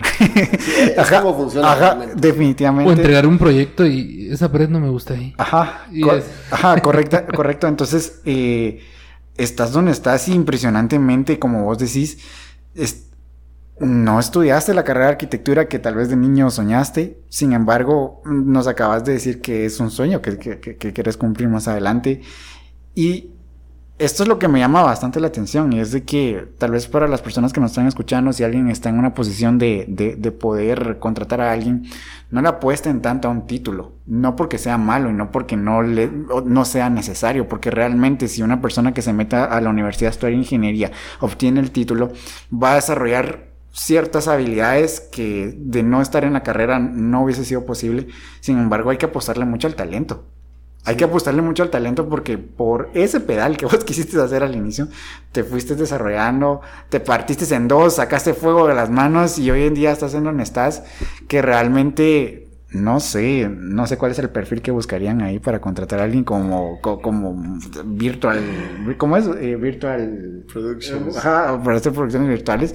Sin embargo, yo digo, bueno, madre, o sea... Tienes que partirte en dos, pero... Ajá. yo, digo, ajá, yo digo, wow, o sea, ahí estás donde estás, mm, tal vez no tuviste las condiciones adecuadas en cuanto a educación, sin embargo, creo que esa perseverancia, creo que esa curiosidad esa, ese deseo de, de, ok, saltarme la etapa de la de frustración a buscar una solución ante llevado donde estás y creo que eso es muy importante. Creo que cualquiera lo puede aplicar en su vida para el área en el que esté. Entonces, de verdad, qué cool. O sea, Mira, te, quiero terminar dando un, par de ejemplos. Eh, tuve la oportunidad de, hacer un listado de contrataciones, entre ellos gente muy preparada.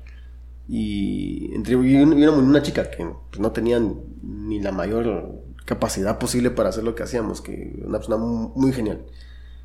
Pues califiqué y obviamente me tocó calificar gente según sus cualidades para un puesto que obviamente tenían que ocupar con un profesionalismo, ¿no? Entre ellos habían arquitectos, esto, lo otro, y no es menospreciando nada a ninguno como un título, ya lo dijimos, es al contrario. Sí, no, no, no, ajá. Te quiero dar esos dos ejemplos rapidísimo.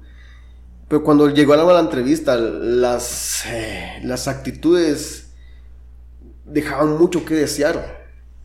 Y la persona que más le pegó fue esta chica que no tenía nada, no tenía ni un, ni un estudio, ni un título, y al contrario, su currículum solo decía que había estudiado 3D en el Intecap un par de años. Viva el Intecap. Así se hace, amigos. Y, y, tenía, y su experiencia laboral era en un salón de belleza, por favor, o sea. Sí. Sin embargo, fue la persona que me dijo, yo me quedo. Hizo las pruebas, sé que tenía necesidad, obviamente, y no jugué con su necesidad. Dicho sea de paso, no hay que hacer eso. Pero la puse a prueba y vi que rindió excepcionalmente mucho más que los otros muchachos y fue como, wow. Y creo que es el caso típico de alguien que no tiene nada y como yo, ¿no? Como cualquier otro que empieza desde cero y, y crece. Y la verdad que creció. Posteriormente, dos años después, me dice, mira, me voy me van a pagar mejor en otro lugar, un trato, otra empresa me queda mejor. Y así, wow, andate, ¿qué estás haciendo acá? Si ya creciste. Me dejó solo, por supuesto, me dices, ah. pero, pero creció. Y tengo el otro caso de una persona que pues estaba en la misma condición, llegó buscando la oportunidad, se le dio y tenía una actitud demasiado que dejaba mucho que desear para el equipo, que en su molestia hasta no sé, se fue matando la mesa y lo, hablaba con José un día. Y yo digo, ¿qué pasa? Está chavo porque está tirando todo por la borda solo por, por no poderse acoplar o no querer jugar en el equipo. Y posteriormente vino otro chavo que es practicante de una universidad muy buena aquí en Guatemala.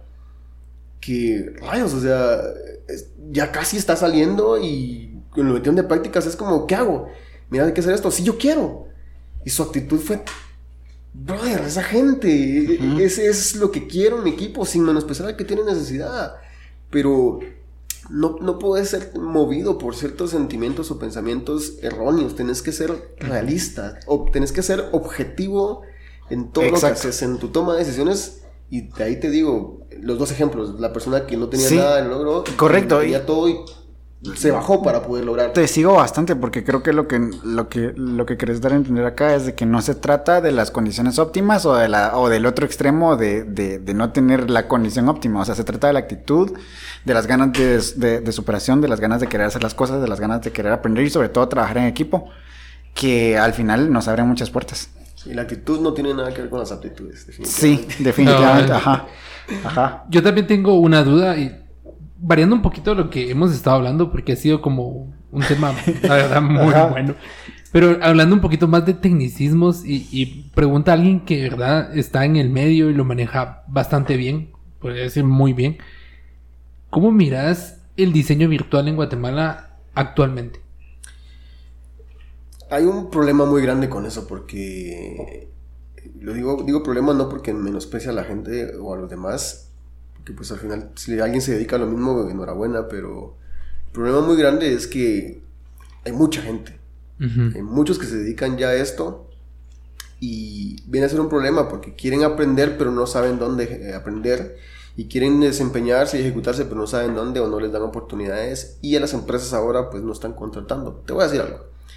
El tema del diseño virtual en Guatemala está tomando fuerza. La, la, tomó desde hace ya un par de años atrás, podría decir 3, 4 años, si no, si no estoy mal, alguien me tendrá que dar una estadística correcta, pero voy a culpar a, a, uno de mis jefes que es un visionario, que apostó por esto aún cuando nadie apostaba por el diseño virtual en Guatemala. Y apostó en todo esto, creo que lo hablamos con tu persona, Sí. y para que al día de hoy, cuando surgiese, no, estuviese, no tuviese que correr y lograr empezar el proyecto, sino que ya lo tuviera desempeñado. Y ahora que se está desempeñando, que pasó este tiempo horrible que pasó el año pasado, que invitó e impulsó a la virtualización, a la digitalización, que invitó a todos a meternos a, la computadora, a aprender a usar páginas que no usábamos, a aprender a usar cosas que no usábamos. Eh, hoy por hoy te sé decir que todos aquellos que quieren aprender y desempeñarse tienen la oportunidad de hacerlo, tienen una oportunidad muy grande de, crecer en el diseño virtual y, poder ganar algo. Sin embargo, la forma en la que yo lo veo aquí en Guatemala y su crecimiento y la forma en la que puede ejecutarse es sí y solo sí no querés ir donde todos van. Sí. Innovando. Tienes que innovar, tienes que moverte porque, como te digo, hay, ya hay muchos haciendo renders. Encontrás sí. páginas en Facebook que todos, que cómo se hace esto y lo otro, y no lo desprecio. Yo me meto a esas páginas y a veces contesto y me gusta. Uh -huh. Y no está de más decir, a veces pregunto porque también uh -huh. hay dudas, que hay cosas que no sé. Correcto. Y, y, son muy buenos, pero ves lo mismo, ves un patrón, ves un patrón y cuando encontrás esos dos o tres locos que están cambiando el contexto, te querés ir con ellos. Ajá tenés un temor, porque es un temor de alguien ya lo está haciendo, ¿no? Pero cuando te das cuenta y te metes, decís, no, estos están innovando, es lo que yo debo hacer. Veo el diseño virtual de una manera muy importante, más importante que hace 12 años, obviamente. Es una tecnología emergente. Es una tecnología emergente que debe ser educada para, para el que no la conoce. Debemos seguir educando al que no la conoce, pero no podemos detenernos a lo que hacíamos 5 o 6 años atrás o un año atrás. No podemos detenernos. El que quiera aprender debe aprender ya no con lo que se hizo antes, sino lo que hoy se está haciendo. Que, sí. es, es, que es el problema real de la tecnología y pues el tema virtual. Eh, te das cuenta um, rápidamente, el diseño gráfico ya no es lo mismo. El diseño gráfico cambió de una manera brutal, sí. No solamente en su forma de ejecución, sino también en su forma de trabajarlo. Por ahí antes usabas un mouse normal, ahora tenés gente que te dibuja y diseña algo bien lindo y bien rápido en un iPad, y creo que lo habíamos visto, sí. y te hacen cosas brutales. Y eso, yo, yo veo el diseño virtual de una manera muy potente, donde si no sabes moverte en el hoy por hoy, vas a fracasar quienes ya estamos, enhorabuena, y tenemos que seguir innovando, porque cualquiera que viene atrás, lo que hablábamos antes, sí. antes cualquiera que viene atrás, te va a pasar Ajá. llevando, y ya, ya valiste. Pero sí, esa es la manera en la que lo veo hoy por hoy en Guatemala, y creo que va a seguir creciendo. Esto es algo que viene como una ola, ¿no? Poco a poco, la, sí. según la marea, así va creciendo, va creciendo, y en un momento va a bajar, pero hay que mantenerse, hay que, lo que hablábamos. Hay que aprovechar la oportunidad aprovechar. y era lo que platicábamos con vos uh, eh, antes de, de, comenzar el episodio. Y es de que esas son tecnologías que por lo general nacen en, en países desarrollados, pero que poco a poco van a ir pegando en, en, en al menos acá en Latinoamérica. Los, ajá, ajá. países. Y era lo que platicábamos también con vos, no sé si lo platicamos en uno de los episodios anteriores, o sea, con el tema de los podcasts. Los temas de los podcasts comenzaron a pegar en, en Estados Unidos. Que ya es algo ajá, viejo. Que es algo viejo. Y luego comenzaron a parar en México y eventualmente se va a ir extendiendo por, ajá, por, Latinoamérica y alguien va a tener que llenar ese lugar. Sí. Y vamos a ser nosotros o va a ser alguien más, pero alguien lo va a tener que llenar. Uh -huh. Correcto. Uh -huh. Y solo respondiendo a tu pregunta, que creo que no te respondí en ese momento, dicho sea de paso, hacer renders no es lo mismo que trabajar en Virtual Production. No, no es lo mismo, quiero dejarlo en claro para quien escuche y para que entienda que debe moverse en la dirección correcta, porque hacer un render, como te vuelvo a repetir, ya hay muchas formas de hacerlo, pero realizar producciones virtuales, que lo que vamos a la virtualización, cambia el contexto. Cambia el contexto y es hacia donde hemos encontrado ahorita el camino. Y no dejamos de hacer renders, al contrario, seguimos haciendo renders, pero sí, hemos sí, encontrado un, un, nicho muy lindo, experimental, que sí, ciertamente en otros países se hace, y tengo que decirle, hay países que ni te esperas, pero que no tiene todavía tanta fuerza, pero que está levantándose. Entonces, sí. eh, renders no va, no es similar a lo que está sucediendo no, ahora, no. pero va de la mano. Y que quien esté haciendo renders hoy por, hoy, hoy por en el día no, no se canse, que, que continúe volviéndose experto en renders que es necesario para el siguiente paso. De- solo, yo creo que debemos haber comenzado con esto, que es un render. sí, no te respondí eso. Sí. Rápido, no, para quien no sabe, un render es literalmente una imagen, eh, una fotografía generada por computadora. Todo totalmente digital, todo a partir de modelos 3D generados obviamente por computadora, eh, ya sea en el contexto de solo un objeto o bien en el caso de la arquitectura, como hablábamos, en la simulación de iluminaciones, simulación de cámaras, simulación de materiales, que es como pues, en la arquitectura a lo que nos dedicamos en un principio.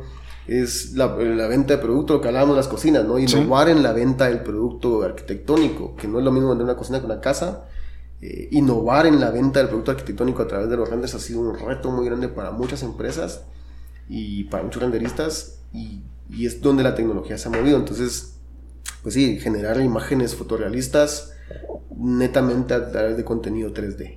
Netamente a través de contenido 3D, que conlleva obviamente a no solamente poder modelar en 3D, en 3D sino tener conceptos de fotografía, conceptos de video, conceptos de, de- de todo, todo tipo de, de ilu- de iluminación, de montaje de sets, De fotografía. conceptos de, sí, con- conceptos de arquitectura, conceptos de medidas, conceptos de cualquier cosa, o sea, si vas a diseñar una cocina, conceptos de diseño de cocina, de diseño de interiores, y ahí la importancia de que si vas a hacer renders, qué lindo aprender a hacer renders, pero te vas a quedar en cero si no te moves con el mundo, porque te prometo que si tú haces renders, o sea, imágenes generadas por computadora, pero no te estás moviendo buscando el mercado donde vas a aplicar, nunca lo vas a lograr.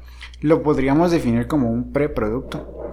es el preproducto. Es, de hecho, es la parte linda de, todo esto, porque tenés, puedes hacer una inversión eh, Segura. segura en algo que sabes que te garantiza que va a quedar así. Obviamente te compromete. Y para el que hace render, tanto como para el que diseña, es un reto, porque te compromete a que tiene que dar literalmente. A veces queda mucho más lindo en el render Ajá. que en la construcción, o a veces viceversa, pero te compromete a seguir aprendiendo y creciendo. Literalmente es un producto preventa que enamora al cliente según la capacidad que, que- con la que se desarrolla.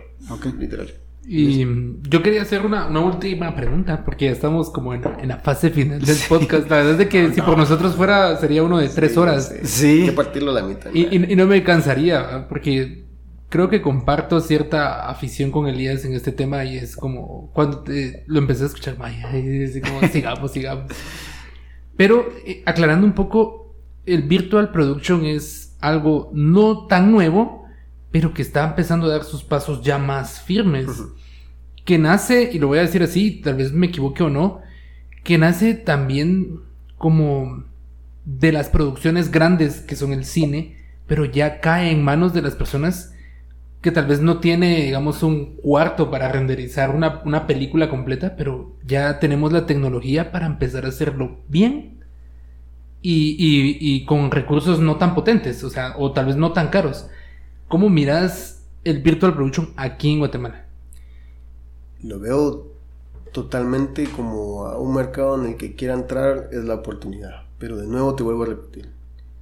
Si ya sabes modelar 3D, si ya sabes generar texturas y materiales ah, eh, digitalmente en X programa que uses, qué lindo.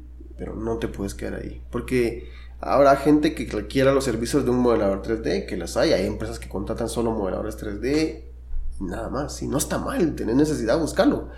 Pero no vas a crecer.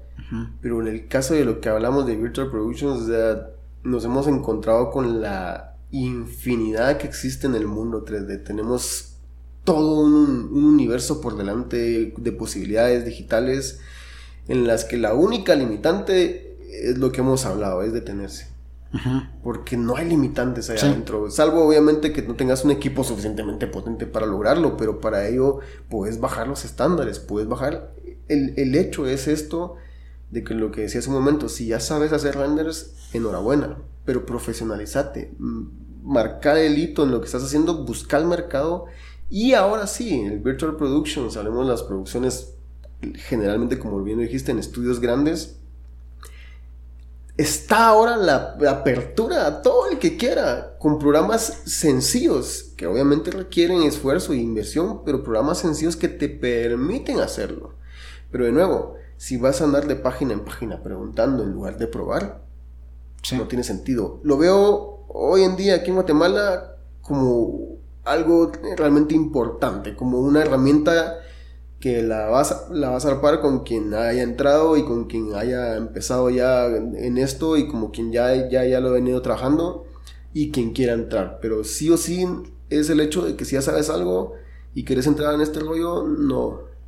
Tenés que seguirte capacitando. El que quiera entrar en el rollo de producción virtual aquí en Guatemala, aplicado a cualquier contexto, porque hablamos de producción virtual, pero eh, entiéndase producción virtual para qué, Eh, ¿no? Para, para venta de muebles, para venta de casas, para venta de, de qué sé yo, cualquier tipo de producto que quieras vender a través de la producción virtual.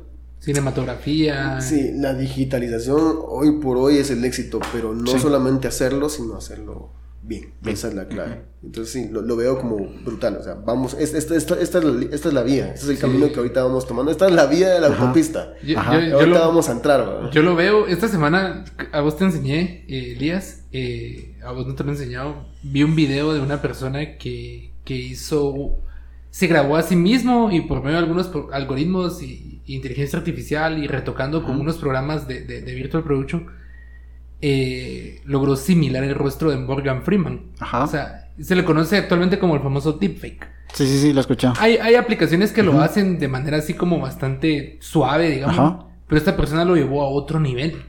Él está hablando con su rostro real y, y está hablando Morgan Freeman en, el otro clip. Y él lo dice, no soy Morgan Freeman. Yo no existo. dice, o, sea, o sea, y miras ese potencial tan grande que se está aperturando a todos los demás. Y que claro, era lo que vos decías, los países más desarrollados tal vez están más adentro. Porque ya tienen un par de años ya metiéndose en todo esto. Pero eventualmente nos va a llegar. y está llegando. Está Ajá. llegando, Y está llegando muy rápido. Mira, eh, una de las cosas más importantes que yo he encontrado es que ha sido así, como lo he vivido en este, en este lapso de 12 años, tal vez dedicándome a esto. Los primeros dos años fue crítico ver cómo empezaba a levantarse realmente fuerte aquí en Guatemala los renders. Después de dos años ya había gente haciendo renders en Guatemala para empresas grandes, importantes. Posteriormente empezaron los recorridos virtuales, ¿no? las animaciones a través de, los- de las casas. Después empezaron los 360, luego empezó el Matterport. Luego del Matterport empezaron los VR. Después de los VR ya empezaron a, a- a generarse diferentes contextos de venta. Ya ponías a la gente con los lentes y wow, inmersivo, ya me metías Donde a la pierden el equilibrio.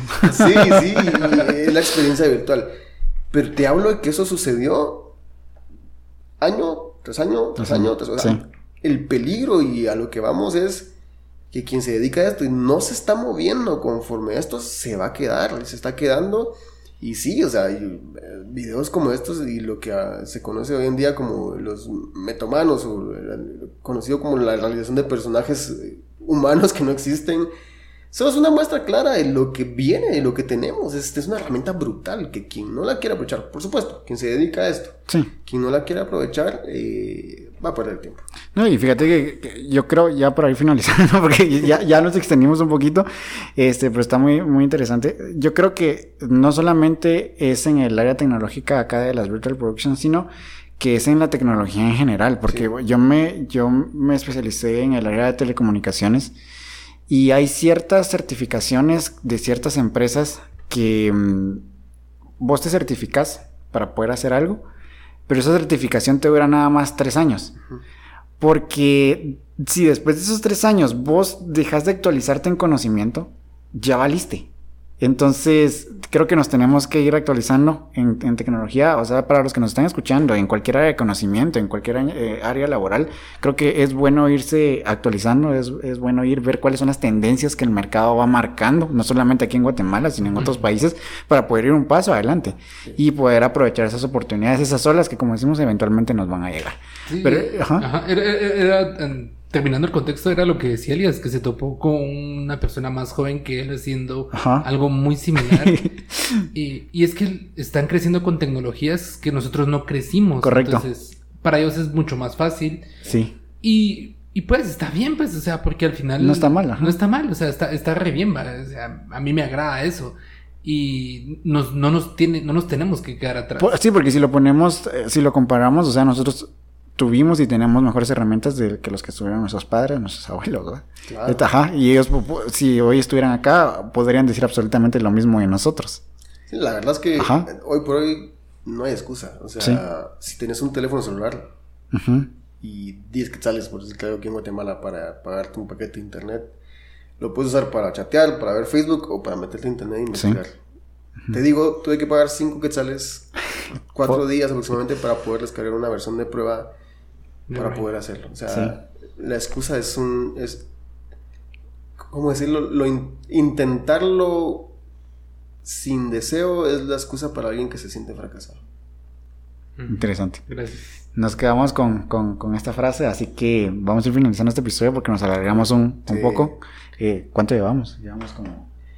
Llevamos, llevamos más de la hora. Llevamos más de la un poquito más de la hora y media. Para que no se aburridos. Así que gracias para, los, para los que nos han escuchado. Eh, gracias, Elías, por caer al podcast. Definitivamente vamos a armar segunda parte para poder entrar en, en, temas un poquito más técnicos, un poquito más específicos. Esta será nuestra primera temporada. yo sé que, bueno, yo lo creo. y va a ir también que vamos a tener temporada 1, temporada 2. Temporada 2, ajá, sí, pues, pues ajá, estábamos platicando ciertas cosas acá fuera de micrófonos, tenemos planes bien calidad, así que gracias para los que nos están escuchando desde el principio, gracias para todos los que han dedicado una hora y media para escucharnos, esperamos que hayan aprendido algo nuevo, esperamos que hayan, eh, se hayan quedado con algo, la verdad es de que las historias de superaciones que hemos traído y especialmente hoy la de Elías nos dejan en qué pensar, nos dejan en qué reflexionar, no perdamos el tiempo, démosle con todo en el área en donde estemos, busquemos superarnos ya sabemos de que el, una de las maneras de poder superar la frustración puede ser no compararnos con otras personas, sino aprender de ellos. Entonces, pues bueno, gracias Elías, gracias, por tu tiempo, gracias por esta hora y media. Este, vamos a armarse una parte, vamos a ver qué onda y gracias José por tu tiempo, gracias a todos los que nos dieron, nos dieron de, su tiempo y pues nos vemos en el próximo, bueno, nos escuchamos en el próximo episodio, de, este de cualquier cosa, así que gracias. De cualquier Bye. Bye.